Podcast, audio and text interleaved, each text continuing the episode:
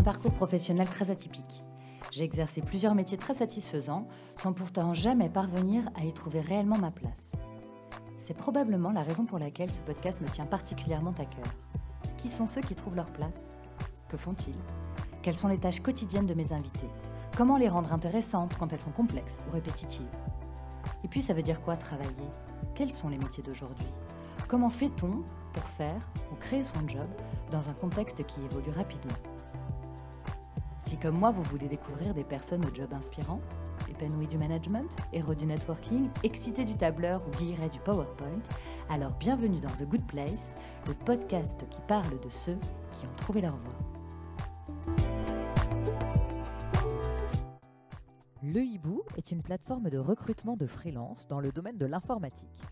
Le site réunit une communauté de près de 50 000 consultants, en compète avec les plus grosses boîtes de conseil du marché et annonce un chiffre d'affaires de 50 millions d'euros. Derrière ce site qui cartonne, pas de rapace nocturne aux grands yeux, mais Christophe de Bec de Lièvre. Entrepreneur chevronné, il en est à sa cinquième structure. Dans cet épisode, Christophe me raconte son métier, son parcours, comment il a lancé le hibou après un échec cuisant, comment il a redémarré à zéro à 40 ans, seul à la barre alors qu'il avait toujours un associé jusque-là. Bref, il répond à toutes mes questions, des plus naïves aux plus mûries. Tout ça, c'est pour le storytelling. Mais si vous voulez que je sois complètement honnête avec vous, ce que j'ai préféré chez Christophe, c'est son naturel et l'authenticité qui émane de lui quand il parle. Oui, il est chef d'entreprise. Oui, sa boîte est en hyper-croissance. Oui, il a développé des outils hyper pointus dans le big data avec des gros algorithmes. Mais avant tout ça, le mec est normal, honnête et généreux. Il y a quelque chose de très rassurant dans son discours. À l'écouter, on dirait que c'est simple et presque indolore d'être entrepreneur.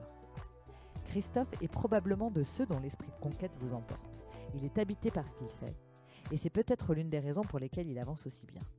Voilà, un mélange de simplicité, de naturel et beaucoup d'instinct. Vous êtes prêts? Allez, sortez du nid, on va déployer nos ailes. Bonjour Christophe. Bonjour Agnès. Tu vas bien? Très bien. Bon, merci beaucoup de m'accueillir aujourd'hui. Est-ce que tu veux bien te présenter et me dire ce que tu fais dans la vie? Bien sûr. Je m'appelle Christophe de Bec de Lièvre, j'ai 47 ans, j'ai trois enfants et euh, je suis euh, entrepreneur euh, depuis une quinzaine d'années. Je suis en fait le fondateur et le CEO de la société Le Hibou. Qu'est-ce que ça veut dire ou qu'est-ce que ça signifie pour toi exactement, entrepreneur et fondateur et CEO de Le Hibou? Est-ce que tu peux m'expliquer tout ça? Qu'est-ce que c'est que d'être entrepreneur? Euh, Je pense que c'est un petit peu différent du métier de chef d'entreprise, même si ça, intègre euh, cette fonction. Euh, pour moi, être entrepreneur, c'est avoir envie de, de, créer quelque chose. En général, on est entrepreneur parce que soit on a un projet, soit on rêve d'une grande indépendance, d'une grande autonomie dans, dans son travail. Donc, entreprendre, pour moi, c'est ça, c'est créer un projet, dont on a envie qu'il soit fédérateur et c'est euh, développer aussi son esprit de conquête euh, le plus possible euh, pour essayer de vivre en fait une aventure humaine. Esprit de conquête, carrément. Bah ouais, je pense que entreprendre quelque chose, c'est avoir à la fois envie d'une grande liberté, mais forcément l'envie d'entreprendre, c'est l'envie de se réaliser, de créer quelque chose, et donc euh, ça passe par, euh, par un esprit de conquête. Ou alors on n'est pas entrepreneur, on est, on est plutôt, je dirais, on est indépendant. Mais c'est un petit peu différent pour moi dans la notion d'entreprendre. Il y a l'idée de développer en fait. D'accord. Ça s'apprend, tu penses? Ou c'est inné, l'esprit l'esprit de conquête? Je pense que euh, c'est comme tout, euh, le cerveau est un muscle, donc je pense que ça se travaille. Euh, je pense qu'on peut progresser évidemment beaucoup dans le, le, métier d'entrepreneur. Je pense que tout le monde n'est pas fait pour être entrepreneur, donc ça, ça signifie probablement que on est plus ou moins prédisposé en fait à entreprendre. C'est-à-dire que on a ou pas le tempérament qui va bien pour entreprendre, et c'est absolument pas un jugement de valeur mais probablement qu'on a des, plus ou moins de prédispositions par rapport à, à ce qu'on a vécu, par rapport aux rencontres qu'on a, qu'on a pu faire, par rapport à l'inspiration qu'on a pu voir en rencontrant des gens. Euh, tout ça ça, ça, ça, développe, à mon avis, euh, pendant l'enfance, euh, des rêves, des passions, des envies qui font qu'à un moment donné, assez vite, on a envie d'entreprendre. Ton job, c'est fondateur et CEO de Le Hibou. On dit Le Hibou, on dit, pas, on dit pas du Hibou. Non, je te remercie Agnès. Est-ce que tu peux m'expliquer euh, donc le hibou, quelle est votre activité et quelle est ton ta mission? Alors, le Hibou, c'est une plateforme de consultants freelance mhm. spécialisée dans les métiers de l'IT. D'accord. L'IT est système d'information et, le digital. Et en fait, on fédère une grande communauté de freelance. Euh, mhm. on a 48 000 freelances qui sont maintenant inscrits sur la plateforme Le Hibou. Et notre métier, c'est euh, d'accompagner des entreprises dans leur transformation digitale euh, en leur mettant à disposition les meilleurs consultants IT du marché. Donc, c'est vraiment ça notre mission. Mhm. Et notre ambition, c'est euh, d'être la plateforme leader en France sur euh, ce marché de l'IT. Ce qu'on est euh, en, train de, en train de réaliser actuellement. En tout cas, on y travaille. En fait, le hibou a rien de révolutionnaire en soi, puisqu'on fait travailler des consultants et le métier du conseil existe depuis longtemps. Mhm. Mais notre innovation, c'est le comment. C'est-à-dire qu'en fait, on, on, a une approche plateforme, marketplace, pour créer un nouvel usage sur le marché qui permet à des clients en ligne euh, d'identifier en fait les meilleurs consultants du marché avec tout un tas de data qu'on met à disposition sur la plateforme. Et on accompagne euh, un mouvement sociétal qui est le fait que de plus en plus de gens dans les métiers de l'IT deviennent freelance, deviennent indépendants et quittent les sociétés de conseil ou les ESN pour devenir freelance. Et nous en fait on est un peu le chef d'orchestre de ce mouvement euh, en proposant à nos clients, si tu veux, d'être le guichet unique pour accéder à cette communauté de freelance. Ok. Je ne sais pas si c'est clair. Si, si, je crois que c'est clair. Mais donc, du coup, il y a beaucoup de tech sur le site. J'imagine qu'il y a une partie technique un peu dense et un peu nouvelle. Ouais. Ok. Donc, c'est ça, c'est ça la valeur ajoutée du, de Le C'est ça la valeur ajoutée, euh, mais c'est aussi de valoriser finalement des compétences en ligne. Mhm. Parce que tous nos indépendants, nos 48 000 indépendants, euh, sont des personnes morales ils ont choisi à un moment donné de, devenir indépendants, de créer leur propre mhm. structure. Et du coup, la particularité, c'est que euh, en étant une personne morale, une entreprise, on a le droit de les noter.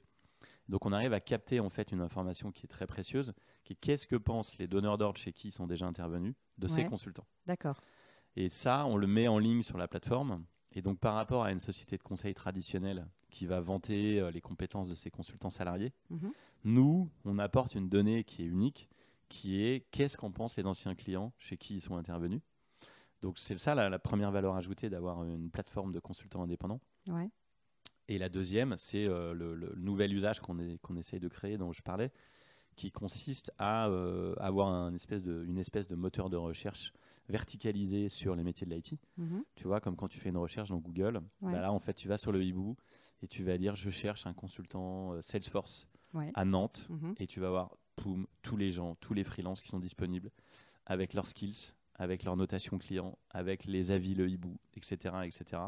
Tu vas voir leur tarif journalier et très facilement, en fait, tu vas dire, je vais pouvoir onboarder un freelance en l'espace de 72 heures pour gérer mon projet euh, de CRM euh, Salesforce.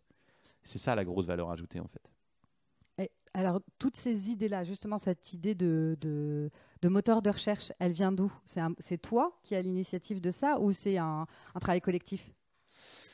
Alors, non, en l'occurrence, bah, euh, c'est moi, mais je dirais euh, très modestement que c'est moi finalement, mmh. parce que euh, j'ai pas inventé grand chose. On s'inspire souvent de ce qui existe ailleurs ou, ou, qui est fait différemment. Donc, moi, j'avais observé une société aux États-Unis qui s'appelle Upwork, qui est devenue vraiment une société qui cartonne dans le monde entier, qui mmh. fédère une immense communauté de consultants indépendants, de freelance, dans tous les métiers. Et en fait, je me suis dit, on doit pouvoir créer la même chose en France. Euh, avec une approche verticale, donc vraiment euh, avec euh, uniquement une communauté de consultants qui travaillent dans les métiers de l'IT. Et, et, du coup, voilà pourquoi j'ai créé le hibou. C'était aussi finalement une observation assez basique de ce qui se passait sur le marché, puisque avant ça, j'avais une entreprise euh, avec un modèle euh, de salarié. Et je voyais bien que les consultants, de plus en plus, voulaient devenir indépendants. Et donc, je, comprenais qu'il y avait un, mouvement sociétal qui était en train de s'opérer euh, dans ces métiers-là. Et que vraisemblablement, il y avait de la place pour un acteur qui, qui fédère cette communauté. Est-ce que tu veux bien revenir sur ton parcours? Euh, pour qu'on comprenne justement comment tu en es arrivé à créer, euh, à lancer le hibou Alors mon parcours c'est assez simple. Euh, j'ai fait une école de commerce après prépa à Toulouse. Ensuite j'ai été salarié deux fois. Mhm. Une fois dans une société qui s'appelle Transiciel pendant trois ans. Puis après chez Business Objects qui est un éditeur de logiciels franco-américain. Et ensuite très vite, du coup j'avais 29 ans, j'ai créé ma première société qui était finalement euh, la conjonction entre ces deux expériences. C'était une société de conseil spécialisée sur les métiers de, de la data, de la business intelligence. D'accord, donc c'était déjà un peu ton domaine. Ouais, c'était mon domaine complètement. J'ai créé cette première société euh, avec euh, quelqu'un qui s'appelle Philippe Olivier, mhm. avec qui on a, on a collaboré pendant 15 ans. On a été associés 12 ans. super, super expérience humaine qu'on a vécue ensemble. Et à la suite de ça, euh, j'ai créé deux autres entreprises après qu'on ait vendu la première à, un groupe assez important. D'accord. Euh, j'ai créé deux autres entreprises, toujours un peu dans les mêmes secteurs, euh, conseil et puis ensuite Internet. et ensuite, j'ai créé une quatrième entreprise qui n'a pas été un franc succès. D'accord. Donc ça, c'est une expérience qui a duré un an. Fail fast, comme disent les Anglais. Ouais. Et, et, enfin, j'ai créé le hibou il y a presque six ans maintenant. Qu'est-ce qui fait qu'après avoir après un échec de, de, de, société, tu relances une nouvelle, euh, une nouvelle structure? Alors, d'abord, euh, avant, euh, avant cette expérience difficile, j'avais quand même créé et vendu trois entreprises. D'accord. Donc, c'est quand même une douche froide euh, d'avoir une quatrième expérience qui seule par un échec, même si tu sais que ça, ça, peut faire partie de la vie, bien sûr, quand tu décides d'entreprendre. Euh, mais donc ça a été une expérience difficile parce que euh, ben, avec mon associé de l'époque, avec Philippe Olivier, on pensait que à chaque fois qu'on allait monter une boîte, ça allait réussir. Et puis là, ben, en fait, on a été un peu présomptueux dans notre approche. Mhm. Euh, on voulait monter un, moteur de recherche euh, spécialisé euh, dans le domaine de l'immobilier pour créer une nouvelle expérience utilisateur pour chercher un bien immobilier avec une, expérience très orientée sur la data. D'accord. Et donc, ben, au fait, au bout d'un an, on s'est rendu compte qu'on connaissait absolument rien à, à ce secteur d'activité, qu'on avait fait des mauvais choix, etc. Donc, il a fallu tout arrêter. C'était la première boîte qui sortait du secteur de l'IT Exactement. Exactement. On s'est mis un peu plus en danger en se disant bon à chaque fois qu'on monte un truc ça marche pas mal. Ouais. Dans la baraka. Euh, voilà, c'est ça. Et on pensait que assez facilement en fait on arriverait à, disrupter un secteur qu'on connaissait pas. Et assez benoîtement euh, on, est parti euh, bille en tête. Et puis très vite on s'est rendu compte que qu'on n'était pas sur le bon chemin. Mais ça a été quand même une expérience très intéressante parce que euh, on apprend forcément de, de ses bah échecs. Même si euh, j'avoue que euh, à titre perso, c'est quand même difficile en fait parce que le, c'est facile de dire après coup qu'un échec t'apprend beaucoup, mais mhm. sur le moment, on est quand même au milieu de l'océan en pleine tempête et il faut tenir, faut essayer de tenir le cap, dont on connaît pas bien la direction, c'est ça le problème. Mais j'ai appris quand même beaucoup de choses de tout ça. D'ailleurs, j'ai terminé cette expérience en lisant Les Vertus de l'échec de Charles Pépin que j'ai adoré et qui est plein de vérité.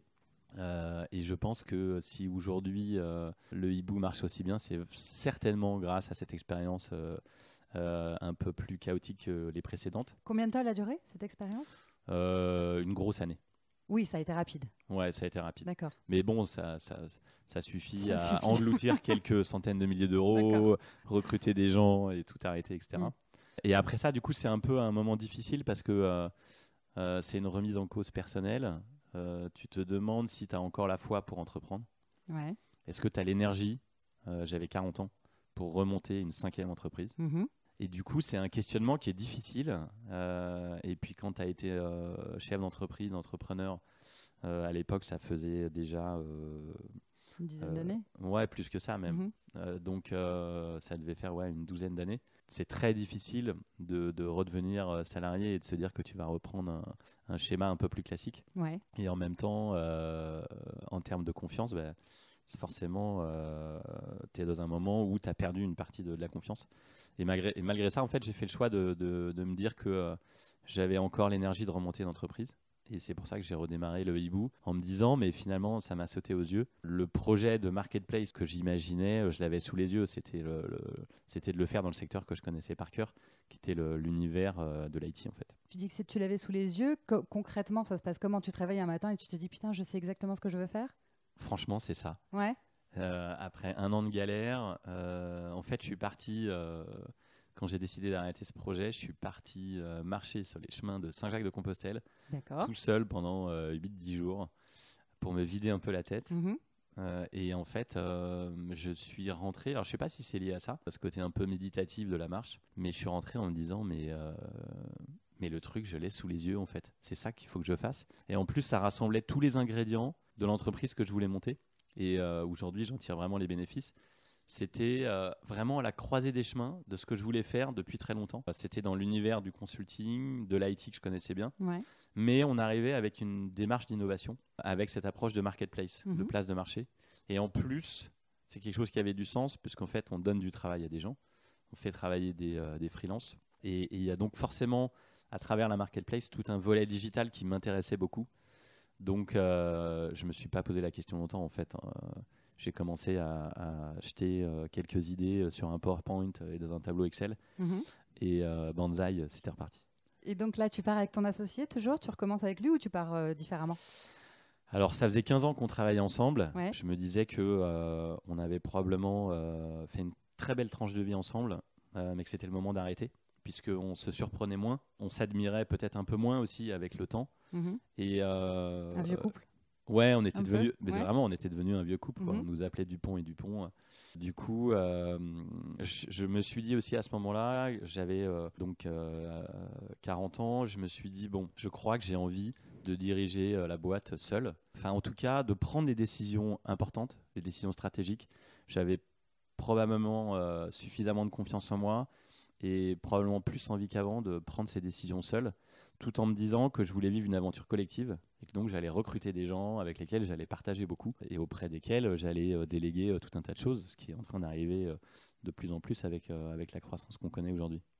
Donc c'est un nouvel exercice pour toi à ce moment-là de lancer une boîte tout seul. Ça change quoi par rapport au fait d'avoir un associé sur les quatre précédentes, concrètement? Alors, D'abord, on n'est on jamais complètement seul, mais en tout cas, j'étais le seul mandataire social. J'étais déjà président des autres sociétés, ce qui te confère un petit pouvoir de décision supérieur euh, même quand tu es associé à 50-50. Mais là, j'étais clairement euh, décideur. Ben, je pense que, enfin moi j'aime beaucoup le, j'aime beaucoup le, travail à plusieurs. Euh, donc c'est peut-être quelque chose qui est un peu plus difficile et tu te jettes dans l'eau froide. Mais en même temps, ça correspondait vraiment à ce que je voulais à ce moment-là de ma vie. Donc je me sentais aligné avec avec l'idée de, d'être vraiment le leader de la société, euh, alors qu'avant on crée vraiment un binôme avec, euh, avec Philippe. Et euh, je pense que c'était vraiment une bonne idée, parce que je vois aujourd'hui l'entreprise se développe vraiment bien et, et je pense que c'est presque plus facile de diriger une entreprise quand il y a un seul leader en fait. Tu m'as expliqué ce que ça fait de se planter avec la quatrième boîte. En revanche, tu en as revendu trois avant. Ça fait quoi de vendre une boîte? Est-ce qu'il y a de l'affect, en fait, quand tu as lancé une boîte, même si tu as un associé? Est-ce qu'il y a un moment où tu te dis, alors j'imagine qu'il y a un appât financier qui dépasse plein de choses, mais quand même, c'est un projet avec lequel tu as vécu pendant un certain nombre d'années, tout d'un coup, euh, euh, quelqu'un te propose de la racheter pour euh, X pour une somme importante, j'imagine, peu importe. Non, mais voilà, qu'est-ce qui, ça fait quoi en fait de vendre ça? C'est ton projet, c'est ton bébé un peu quelque part. Ouais, bien sûr. C'est tes équipes, c'est, enfin, il y a plein de choses à l'intérieur. Il y a de l'affect, j'imagine. Comment on fait pour faire ça? Beaucoup d'affect, surtout quand tu as, des salariés euh, qui t'ont suivi, qui t'ont accompagné. Et quand on a vendu Aralis, qui était notre première boîte, on avait quand même 120 salariés, donc euh, c'était pas rien mmh. euh, sur le plan émotionnel de leur annoncer qu'en fait on allait vendre euh, la société. En fait, je pense que c'est une expérience en tant que telle de créer une entreprise, de la développer et de la vendre. Et d'une certaine manière, pour nous, la boucle était bouclée. Et c'était une expérience qu'on avait envie de vivre. Et en fait, tu passes par des états émotionnels assez différents. Le premier, c'est l'excitation, parce que vendre une entreprise, c'est très marrant, c'est très excitant. Euh, tu te fais draguer en fait euh, par des gens qui te disent euh, c'est beau ce que vous avez fait, on aimerait bien que vous rentriez dans notre besace. Mhm. Donc il y a un côté excitant, il y a l'aspect financier évidemment aussi qui est mhm. excitant, c'est, on va pas se le cacher. Mais aujourd'hui avec l'expérience que j'ai, où j'ai un peu vieilli, je me rends compte aussi que en fait vendre une entreprise, c'est aussi casser son outil de travail. Et du coup souvent après la phase d'excitation, où tu pars avec un chèque et puis euh, tu as un peu moins de boulot. Il y a aussi un vide en fait qui arrive derrière souvent. Et, et la troisième étape, c'est le rebond. C'est comment je me relance après tout ça. Parce que ne rien faire, c'est pas un projet de vie. Et, et, tu redécouvres que redémarrer un projet ex nihilo, bah, c'est difficile parce qu'en fait, tu as aussi perdu ton statut social. Mine de rien. Ah tu redémarres zéro, ouais. Bah ouais, mais c'est terrible. Mais quand tu as une boîte avec des salariés, avec des grands bureaux, des machins, euh, tu captes facilement des fournisseurs, euh, des banques, tu arrives à recruter des collaborateurs facilement. Et quand tu redémarres à zéro, c'est très difficile. En fait, euh, il y a une part de, de, la confiance que les gens pouvaient avoir en toi qui a disparu simplement parce qu'en fait, tu repars d'une feuille blanche. Et donc c'est tout ça en fait, l'expérience de vendre une boîte, c'est tout ça. Et les équipes? C'est pas difficile de, te dire je me sépare de tous ces gens, enfin une partie en tout cas avec qui j'imagine tu avais de bons rapports ou que tu as formé, qu'on démarre avec toi? Si c'est difficile, mais en même temps, euh, c'est la vie. Mm. C'est-à-dire que eux-mêmes, euh, ils, passent une tranche de vie dans ton entreprise, ils restent 3 ans, 4 ans, 5 ans, et puis ils repartent. Et tu l'as vu aussi quand, en tant qu'entrepreneur, tu as vu des gens démissionner au bout de quelques années, suivre leur projet de vie, c'est tout à fait logique.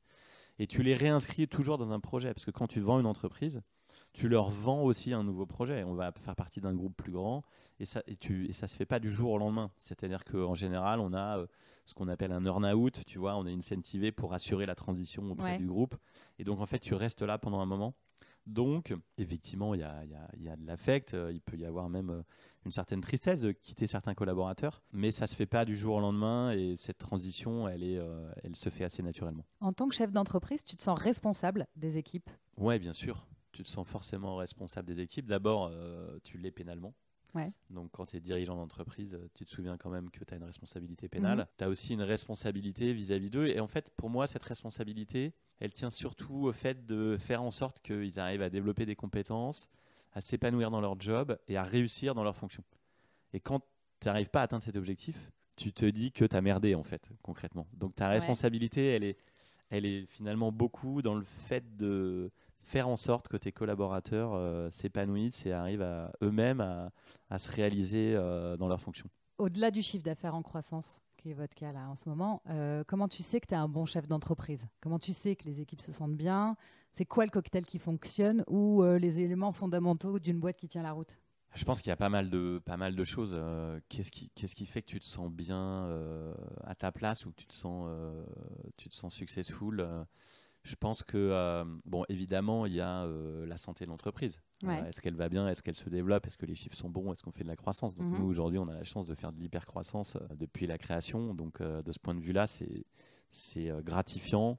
Et, et, les collaborateurs aussi, tu, tu, sens leur motivation parce qu'ils ils sont embarqués dans un, dans un projet qui, qui se développe à, vitesse grand V. Mhm. donc, il y a la santé financière dans l'entreprise. Je pense qu'il y a euh, évidemment aussi, est-ce que euh, tes clients te renvoient des choses positives? Est-ce qu'ils sont satisfaits des services que tu leur vends? Donc ça, c'est un point qui est super important. Si tu n'as pas ça, euh, tu te dis que tu n'es pas sur le bon chemin et, vice-versa. c'est très gratifiant quand tu sens que tes clients te disent ouais, vous faites vraiment du bon boulot pour nous. Mais je pense que le plus important, c'est de sentir la tonalité des collaborateurs, des salariés dans l'entreprise. Et c'est ça, en fait, à mon avis, probablement l'indicateur euh, que tu ressens le plus pour répondre à, ta question quand tu es dirigeant. C'est-à-dire quand tu sens que les collaborateurs sont motivés, qu'ils s'arrachent, qu'ils s'impliquent, qu'ils s'amusent, qu'ils euh, rigolent, qu'ils prennent du plaisir et qu'en plus ils ont des résultats, là tu dis que tu fais du bon boulot. Concrètement, euh, ça joue énormément. Mmh. Donc le hibou est donc un, une marketplace ou une plateforme mmh qui réunit donc des indépendants. c'est compliqué de les fédérer oui, c'est compliqué parce qu'ils sont très nombreux. Euh, comme je te disais, on, est presque à 50 000 indépendants. Euh, donc notre job, euh, c'est surtout d'animer une communauté d'indépendants. Ils ne sont pas salariés, donc on ne gère pas leur plan de carrière. On n'a pas de contrat d'exclusivité avec mhm. eux. Donc notre job, c'est d'essayer d'animer cette communauté et de faire en sorte que on leur offre tout un tas de services qui vont au-delà de simplement leur trouver des missions euh, chez nos clients. Parce que euh, ce qu'ils attendent de nous principalement, c'est qu'on les staff en fait, c'est qu'on leur trouve des projets chez nos clients, puisqu'on est référencé dans tout un tas de grands groupes dans lesquels ils ne pourraient pas euh, travailler sans nous. Mais on leur propose aussi tout un tas de services satellites sur comment créer leur entreprise, avec des partenaires sur euh, la comptabilité, sur la banque en ligne, sur la gestion patrimoniale. Donc on leur offre tout un tas de services satellites qui nous permet d'animer la communauté. Et puis on fait aussi, on a un rôle d'animateur avec des, des meet-up, pardon, avec des webinars. Et on a par exemple créé récemment le trophée de l'indépendant. Donc on a élu en fait le meilleur indépendant de l'année. Et c'est une façon de récompenser en fait euh, cette communauté qui forcément est un peu esselée puisque par définition ils sont seuls. Mhm. Donc euh, c'est une communauté très atomisée. Et là l'idée c'était de mettre un coup de projecteur sur les meilleurs indépendants. Donc euh, on a fait un petit plateau télé et, on va faire une soirée pour récompenser les, les, meilleurs indépendants dans leur catégorie. Pour, sans rentrer dans les détails, le modèle économique du hibou, de l'hibou, pardon, c'est quoi? Comment vous vous rémunérez? Alors le modèle il est simple. En fait, on est une marketplace très ouverte, un peu comme LinkedIn, euh, verticalisée sur les métiers de l'IT. Donc on accède très facilement à notre base de consultants en ligne. Et le principe c'est qu'à chaque fois qu'on démarre une mission, on prend une marge, on prend un markup sur le taux journalier du consultant pendant toute la durée de son projet. Ok, comme une euh, boîte de conseil euh, classique. Exactement. Ok. Ils sont ok tous ces indépendants pour être notés? Alors est-ce qu'ils ont tous des bonnes notes? C'est l'école du fan. Ils ont tous un 10. Du coup, tout le monde se défonce pour être le meilleur euh, dans son domaine. J'imagine. On n'a pas envie d'avoir un. C'est sur combien les notes? Sur 10 quoi? Sur 5 Non, ouais, c'est sur 5 et surtout euh, les notes, c'est lié à leur profil. Ouais, et ils sont OK, donc ça pose pas de problème. Ouais, globalement, ça pose pas de problème et ça crée même du nivellement vers le haut. Parce qu'à une époque, on, on, avait tendance à dire, il y a une dizaine d'années, euh, que les freelances étaient un peu volatiles, un peu mercenaires. C'est vraiment une tendance qui s'est complètement inversée. Parce que grâce à des plateformes comme le Hibou, ça crée de la traçabilité finalement. Donc le fait qu'il soit noté, etc., à l'instar de ce qu'on voit sur Airbnb, euh, où les gens euh, qui louent leur maison font attention, ben, on retrouve un peu la même chose avec notre population de freelance. On en a parlé tout à l'heure, mais être entrepreneur, c'est aussi avoir des idées, des projets. À quel moment tu as su que c'était une bonne idée? Tu es plutôt créatif, tu penses, ou plutôt visionnaire? Euh, je ne sais pas trop, en fait. je dirais probablement plutôt créatif que visionnaire. Mais tout ça, je pense que c'est une histoire d'intuition. C'est-à-dire, à un moment donné, tu te dis que ce projet euh, que tu es en train d'imaginer en fait dans ta tête, euh, tu te dis qu'il pourrait vraiment prendre forme. Et à partir du moment où tu as la conviction que ça va réussir, c'est là où tu, tu, te dis pardon, que euh, finalement c'est une bonne idée. À partir du moment où tu as cette conviction que ce projet va réussir, et ben en fait, ça y est, tu as, tellement de certitude, tu as tellement de confiance en toi que rien peut t'arrêter. Et en fait, ça y est, c'est parti. Et du coup, tu emmènes les gens avec toi, tu penses? Mais bien sûr. Et en fait, tu passes ton temps à convaincre les gens euh, avec des bouts de ficelle. Parce que quand tu démarres et que tu es seul, euh, c'est difficile. Mais euh, l'énergie que tu mets, la force de conviction que tu développes, fait que les gens ont envie de te suivre. Et puis, plus ça se développe, plus c'est facile. Plus il y a de collaborateurs et plus il y a de clients, plus c'est facile. Mais je pense que c'est ça, c'est beaucoup une histoire d'intuition. Alors forcément, c'est mélangé avec euh, une part d'analytique, c'est-à-dire mm. que tu fais une petite étude de marché, etc. Mais le plus important, c'est l'intuition, et c'est toute l'information que tu arrives à glaner en partageant ton projet parce que souvent les entrepreneurs ont peur de partager leurs idées parce qu'ils se disent qu'ils vont se les faire piquer. C'est une erreur euh, de débutant entre guillemets.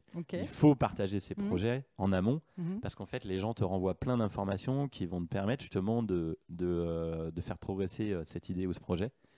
Mais voilà, c'est en fait, je pense, le, démarrage, c'est l'intuition et, et, la conviction que ça va réussir. D'accord, donc en fait, il n'y a pas de bonne ou de mauvaise idée. Non. Il y a juste en être convaincu ou pas.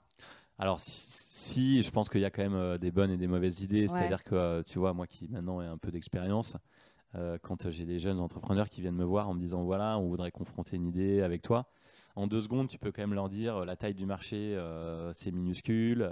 Il y a déjà des acteurs qui existent depuis autant de temps et vous apportez rien d'innovant, etc. Ce qui en soi n'est pas forcément un problème d'ailleurs, mais tu arrives quand même assez vite à, à sentir quelles sont les chances de réussite du projet. Et le premier indicateur, c'est de créer une entreprise dans un domaine que tu connais. Parce que mhm. quand tu connais, en fait, tu as déjà identifié les freins, tu as une vision qui est, qui est beaucoup plus pertinente que si tu veux aller dans un secteur que tu connais pas. Ou a fortiori, il y a déjà beaucoup d'acteurs qui ont réfléchi à la question et s'ils l'ont pas fait, il y a peut-être une raison. Ouais. Ton image personnelle, elle est hyper liée à celle de ta boîte. Le hibou, c'est un peu toi?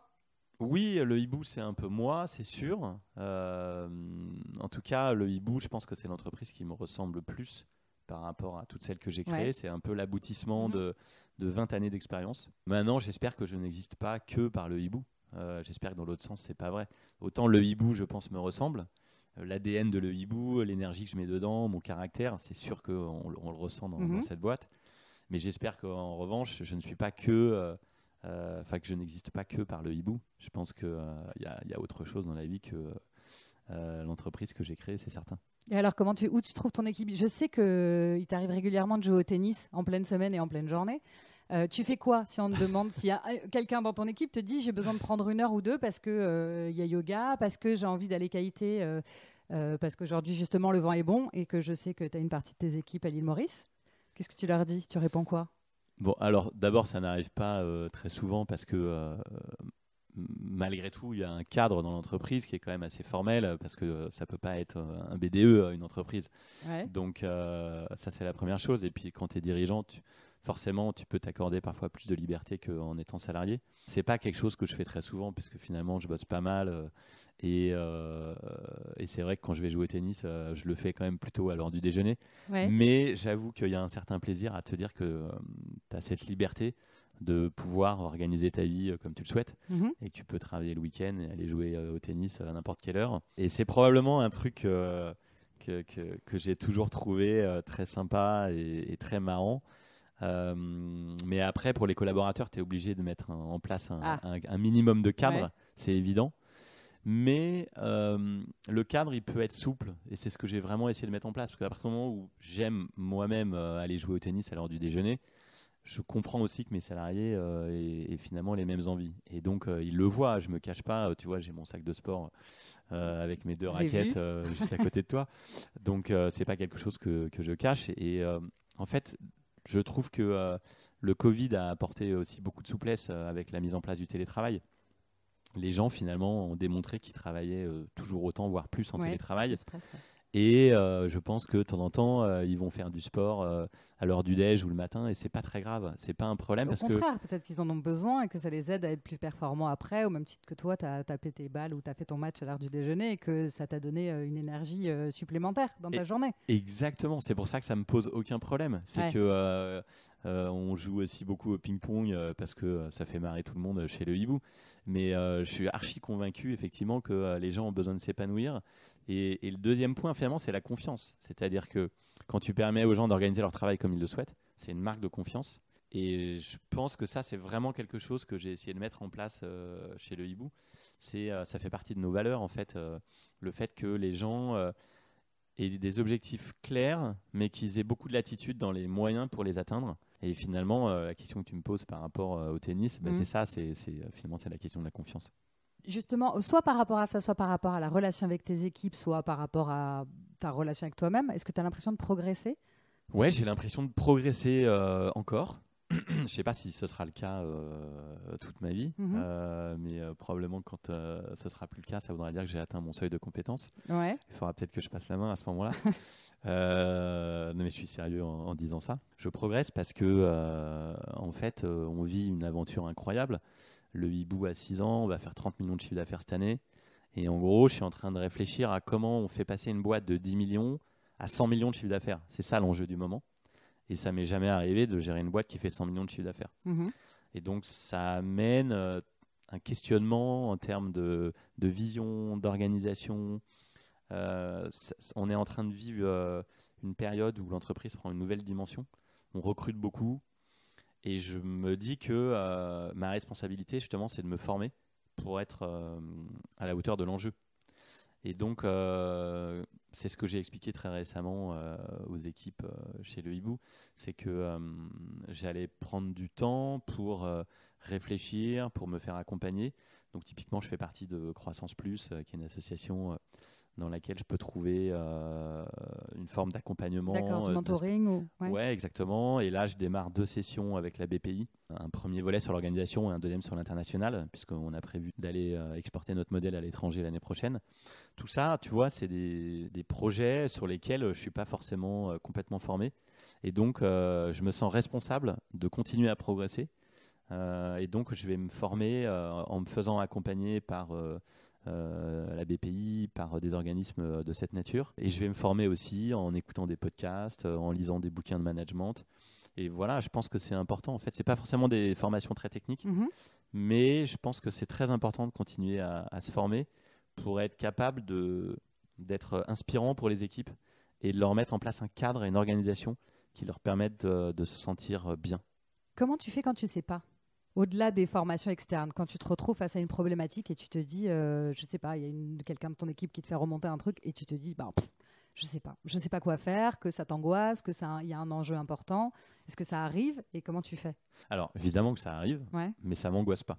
Ok. Donc j'ai aucun problème à dire à mes équipes, moi je suis nul dans ce domaine. Euh, je pense que même euh, c'est bien, ça apporte du crédit en fait quand tu as un patron de boîte qui dit, moi j'y connais rien dans ce domaine, je suis pas compétent. Euh, ça rappelle à tout le monde qu'on n'est pas obligé d'être compétent en mhm. tout. Euh, c'est un peu le, drame franco-français, je trouve, euh, en politique, où on attend des politiques qui soient bons, qui soient vraiment parfaits et compétents en tout. on l'a vu avec le Covid. Et ben, moi, je pense qu'il n'y a pas de problème à dire je sais pas. Et dans ce cas-là, en fait, j'ai une solution qui est très simple. C'est que je me laisse du temps et je consulte. Donc je me dis, ben, on n'a pas la réponse à cette question. Moi-même, je l'ai pas. Donc je vais aller chercher l'information à l'extérieur justement auprès de, d'autres entrepreneurs, d'organismes qui peuvent m'aider, de mon conseil d'administration, mon board. Je vais aller chercher euh, cette, euh, cette information et en général la notion de temps elle est intéressante parce que en se, laisse, en se laissant quelques jours ou quelques semaines, quasiment toujours, on trouve la solution, on trouve la réponse et elle s'impose d'elle-même en fait. Tu m'as dit euh, avant, quand on a préparé l'épisode, que tu avais créé un board? D'administration. Euh, pourquoi un board et pourquoi pas euh, faire appel à des fonds extérieurs, des fonds d'investissement? Alors effectivement, j'ai créé un board et d'ailleurs ils ont mis quand même de l'argent dans l'entreprise. Mhm. mais l'idée c'était d'avoir un organe consultatif que je pouvais réunir deux fois par an pour partager avec eux des questions sur la stratégie, euh, et avec euh, une approche bienveillante de leur part, puisqu'en l'occurrence, j'ai fait venir que des copains dans ce board qui ont eux-mêmes des entreprises euh, qui, ont, qui se sont très bien développées, donc ils, sont tous assez successful pardon, dans leur domaine. Ouais. Et donc l'idée c'était ça en fait, c'était de, de, pouvoir solliciter un organe de conseil quand j'en ai besoin et partager avec eux des questions sur la stratégie quand c'est nécessaire. C'est rassurant. Pardon, c'est rassurant d'avoir un, un, board de potes qu'un board de gens que tu connais pas? Oui, c'est rassurant. Alors euh, finalement, euh, ça se passe très bien parce que comme on a des bons résultats et qu'on se développe très vite, euh, forcément ils sont, ils sont satisfaits et ils me challengent pas énormément. Mhm. mais ouais, c'est rassurant, c'est rassurant. Franchement, quand on est seul à la barre, c'est chouette d'avoir de, comme ça 5-6 personnes que tu peux réunir de temps en temps et avec lesquelles tu peux partager tes problématiques. Et aller jouer au tennis ou pas? Aussi, bien sûr. Christophe, est-ce que tu te sens à ta place Depuis quand, si tu te sens à ta place Et comment est-ce que tu as compris que tu étais au bon endroit et que c'était le bon job? Écoute, euh, oui, je crois que je me sens à ma place. Je ne vais pas euh, faire le faux modeste, mais euh, comme je te disais, je trouve que le hibou me ressemble bien. Je me sens à ma place parce que voilà, j'ai 47 ans, je dirige une entreprise qui me plaît. je me sens à ma place parce que j'ai le sentiment que j'arrive à donner l'impulsion, à donner le là, et qu'il y a de l'écho auprès des collaborateurs. Je sens que j'arrive à fédérer cette équipe, je sens qu'ils sont, ils sont contents d'être là. Et, ça, en fait, euh, c'est essentiel. Euh, et puis, euh, je me sens à ma place parce que cette entreprise, je l'ai créée, je l'ai imaginée, je l'ai pensée. Et, et, elle me ressemble. Donc, je ne vois pas pourquoi je me sentirais illégitime ou pas à ma place finalement. Ce serait pas très logique. Est-ce que tu te sentais à ta place avant sur les autres boîtes? Tu te souviens? Et la, première, ça, a parfois été difficile parce que, euh, comme je te disais, euh, avec mon associé euh, à l'époque, on avait, on avait même pas 30 ans et on s'est retrouvé très jeune à gérer plus de 100 collaborateurs et on était presque un peu dépassé par les événements, même si on trouvait ça génial. alors, on, constituait un bon binôme, donc je pense qu'on a bien géré le, bouclard. Mhm. ça, ça, a été un questionnement, en tout cas, au démarrage, probablement. D'accord. Tu ne m'as pas dit pourquoi le hibou s'appelle le hibou? Qui est un nom ah. très franco-français. exact. Alors ça s'appelle le hibou parce que euh, il y a plusieurs raisons. Euh, la première raison, c'est que euh, le hibou, c'est l'animal indépendant par définition, donc il, symbolise l'indépendance. D'accord. Du coup, ça se prêtait bien à une place de marché d'indépendant. Et la deuxième raison, qui est la raison principale, si je suis honnête avec toi, c'est que je voulais un nom facile à retenir. Je voulais un nom qui marque les esprits et mhm. un nom qui soit décalé dans l'univers de l'IT, dans l'univers de l'informatique, qui n'est pas forcément très glamour où on a un gros jargon, euh, on parle beaucoup de freelance. Et du coup, je voulais un nom qui soit décalé et qu'on arrive à faire du storytelling sur nos hiboux qui sont nos consultants. Et je pense que c'était une bonne idée parce que en fait, euh, les gens retiennent très bien le nom euh, versus euh, des startups dont les noms sont inventés tous les jours. Ok, ok, très bien. Et après, c'est franco-français. Je suis d'accord avec toi. Mais d'abord, notre ambition, c'est d'être le numéro un en France. Mhm. Donc, ça reste l'ambition numéro un. Et ensuite, on va exporter notre modèle à l'étranger. On va essayer de le faire. Mais c'est pas forcément gênant d'avoir un nom français. Et puis potentiellement, on utilisera un nom euh, un peu plus, euh, un peu plus anglo-saxon. D'accord. Qu'est-ce qui t'éclate le plus, le plus dans tout ce que tu fais là? Ce qui m'éclate le plus, euh, je dirais que c'est de développer l'entreprise un peu comme un, comme un jeu de société, tu vois, et de voir qu'en fait, tu capitalises sur l'existant. Et aujourd'hui, le hibou, c'est un peu le cockpit d'un avion de chasse, tu vois. c'est digitalisé de partout. Il y a des logiciels, des outils de partout cette complexité, c'est génial de dire qu'on a créé un truc qui automatise tout un tas de process. Mhm. Donc ça, ça, m'éclate, ça m'amuse beaucoup de me dire qu'on essaie de faire des choses en étant un peu plus malin que les autres. Ce qui m'éclate, c'est de péter les scores. C'est de me mhm. dire, on fait de l'hypercroissance, euh, c'est amusant. Euh, je ne sais pas pourquoi, hein, j'ai pas la réponse au pourquoi, mais en tout cas, euh, ça, ça c'est clairement quelque chose que je trouve excitant. Et la troisième chose, je dirais, c'est euh, clairement de vivre une aventure humaine euh, avec les collaborateurs, le hibou, avec des gens qui prennent des responsabilités et qu'on vive une aventure où on s'éclate tous ensemble. A contrario, c'est quoi le plus compliqué ou le plus douloureux? Le plus difficile à vivre pour moi? Ouais. Je dirais les moments de surchauffe où j'ai parfois trop de boulot ou trop de stress. Mm. Je m'aime pas beaucoup euh, dans ces situations-là. J'aime pas me mettre dans le rouge. C'est aussi pour ça d'ailleurs que je fais pas mal de sport à côté. Et sinon, très honnêtement, il n'y a pas grand-chose que j'aime pas, parce que comme l'entreprise a grossi, euh, j'avoue que les tâches que j'aimais pas forcément au début, euh, je les fais plus. Eh, tu Donc, tu as délégué. Voilà, exactement. C'est quoi la pire tâche alors, celle que tu as déléguée? Tu es très content de l'avoir déléguée c'est probablement euh, un reporting mensuel sous Excel qui prenait beaucoup de temps. Ok, d'accord. Je comprends. Moi, j'ai pas de passion pour les tableaux Excel. Voilà, probablement ça. Ok. On passe aux questions de la fin. Mhm.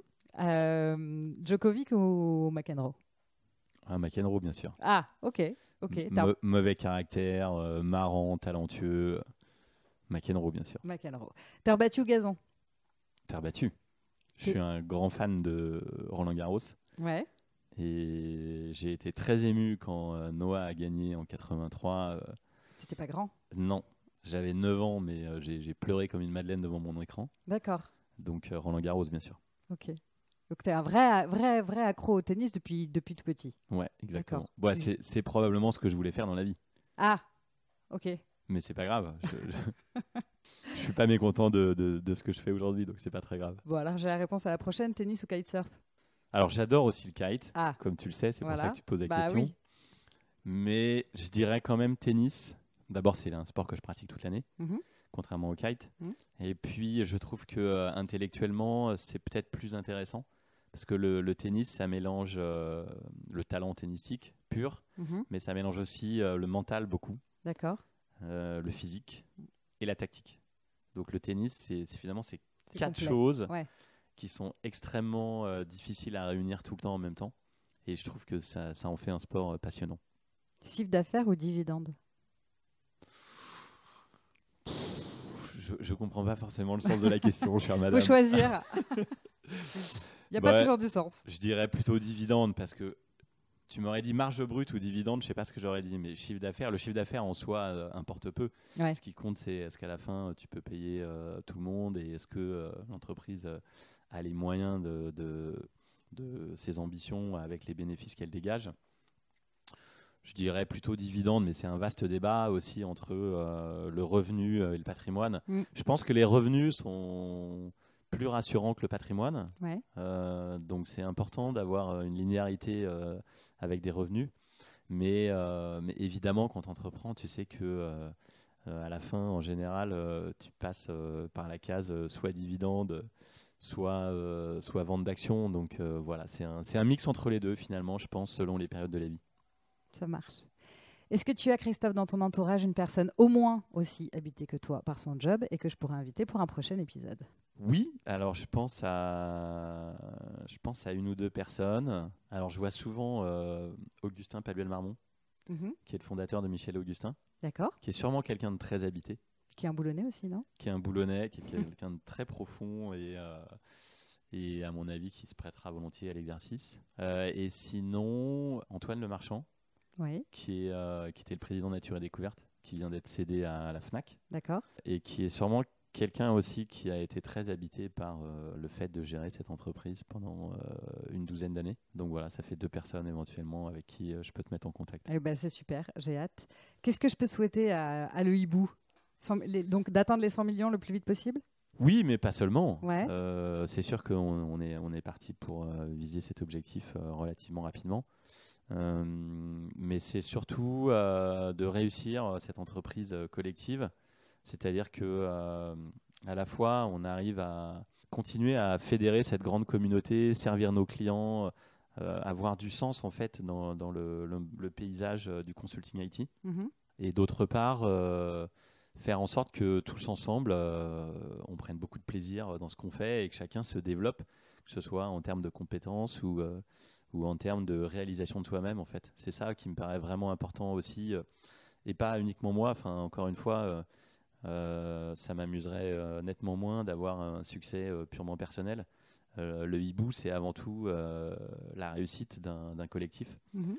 Donc, je suis attaché à ce que ça va peut-être paraître un peu naïf ou béni oui oui, mais je suis vraiment attaché à ce qu'il y ait une forme de redistribution auprès des gens qui sont engagés euh, dans cette entreprise. Et j'espère que euh, on arrivera justement à, créer euh, une forme de circulation en fait de, des bénéfices auprès des gens qui participent à, cette aventure. Bon, et eh ben écoute, c'est tout ce que je vous souhaite alors. Merci. merci beaucoup Christophe. Ben, merci à toi Agnès. Et bonne journée, au revoir. merci, bye bye. Vous êtes arrivé au bout de cet épisode. Merci infiniment pour votre écoute. J'espère que cet entretien vous aura aidé à mieux comprendre ce métier. Ce podcast est un projet très personnel que j'espère voir grandir un peu plus chaque semaine. Alors si le cœur vous en dit, abonnez-vous et n'hésitez pas à donner votre avis et à me donner une note sur Apple Podcast. 5 étoiles, ce serait pas mal. C'est peut-être un détail pour vous, mais pour moi, ça veut dire beaucoup. Enfin, si vous voulez vous-même venir me raconter votre métier et me dire pourquoi vous vous y sentez à votre place, contactez-moi sur Instagram, The Good Place, le podcast. Pas de tiré, pas de point. The Good Place, le podcast. Je serai ravie d'en discuter avec vous. À la semaine prochaine pour une nouvelle rencontre. Et n'oubliez pas, votre place, c'est celle que vous décidez de prendre. Bye bye